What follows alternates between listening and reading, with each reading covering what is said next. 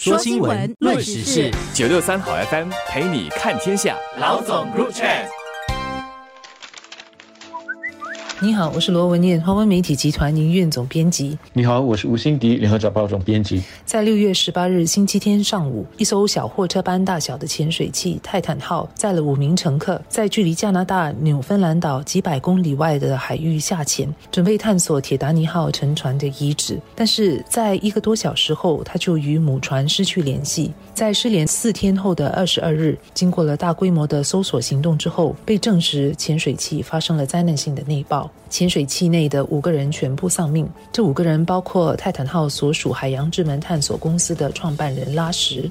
加拿大的遥控水下搜索艇是在距离铁达尼号船头残骸大约五百米的深海发现泰坦号的残骸碎片，证实了潜水器发生内爆。这灾难性的内爆是向内猛烈爆裂，这跟爆炸是相反的。事发是发生在四千米深的海底，这里的水压高达三百八十八，这是等于是比大白鲨的咬合力还要大的一个水压，所以五个人是瞬间死亡的。但这仍是一起让人震惊和难过的悲剧。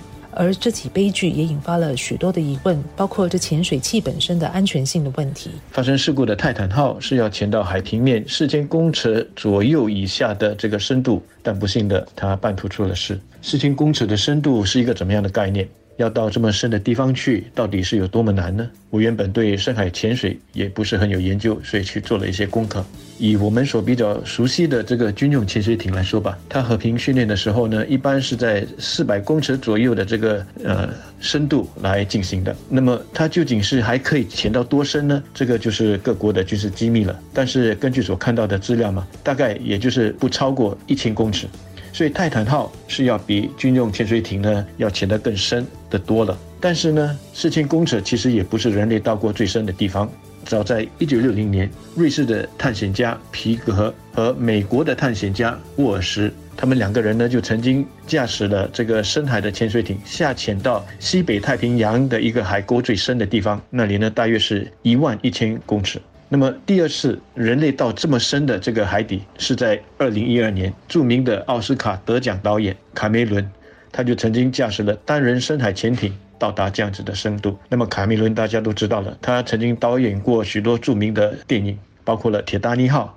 但是到底四千公尺，因为我们都没有去过那么深嘛，它究竟是有多深呢？那我们可以用肉眼所看到的这个高山来做一个比较吧。日本的富士山大家都清楚啊，它高三千七百多公尺，也就是说，如果我们把整座的富士山放到四千公尺的这个深海深处呢，你是完全都看不到富士山的山顶了。这样，我想大家对于这个四千公尺的这个深海就比较有概念了吧。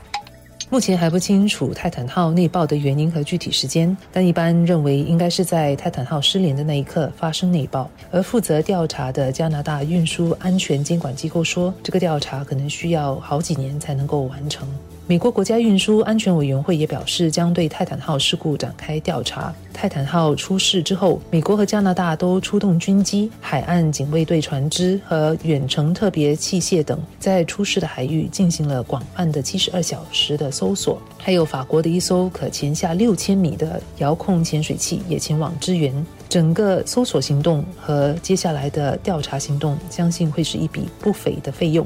为了救人，各国政府用尽能力所及，相信是没有人会反对的。但最近，美国网民却出现了一些关于这高昂的救援成本谁来买单的批评。他们认为这起事故是个人冒险行为，出事了却是耗费公共资源为私人冒险行为买单。但我认为用政府资源来调查这起事故是重要的，因为这起事故暴露出了深海旅游这个领域其实是没有什么规则。但就如铁达尼号沉船事故发生后，游轮的构建和必备的安全措施，因此有了明显的加强和规范。至此之后，我相信接下来应该会有对深海旅游的安全监管的一些一番讨论和相应的安全措施的加强。当铁坦号失联的时候，我们就知道当时呢是没有另外一艘潜水器作为后备的。那么潜艇中的那五个人呢，在潜下去的时候知道这个事实吗？应该是要知道的，但他们还是决定成行了。那么往后的深海探险，为了安全，是否呢就要规定说一定要有后备潜艇，它才能够进行呢？理论上当然是可以，但这个呢就会涉及了更大的成本，也就是说呢，价格可能要加倍了。还有呢，事故发生后，我们也看到一些报道说，铁坦号它的安全性呢其实是没有经过第三方的独立认证的。但是业者呢却是在没有获得任何第三方认证的情况之下呢，就展开了载人的探险活动了。那么这些呢，都应该是往后商业性的深海探险业者呢需要去考虑的了。还有现在的载人的深海探险呢？大多数呢都是在五百公尺以内的这个深度进行的，像泰坦号这样子潜到那么深的地方是属于极少数的。那么像泰坦号这样子的探险活动，你要给他们制定一套统一的安全规定，呃，那就更难做得到了。但是很难做到的事，并不表示说我们就不应该做。至少这一次的意外事故呢，让大家都关注到了这方面的安全性的多重要。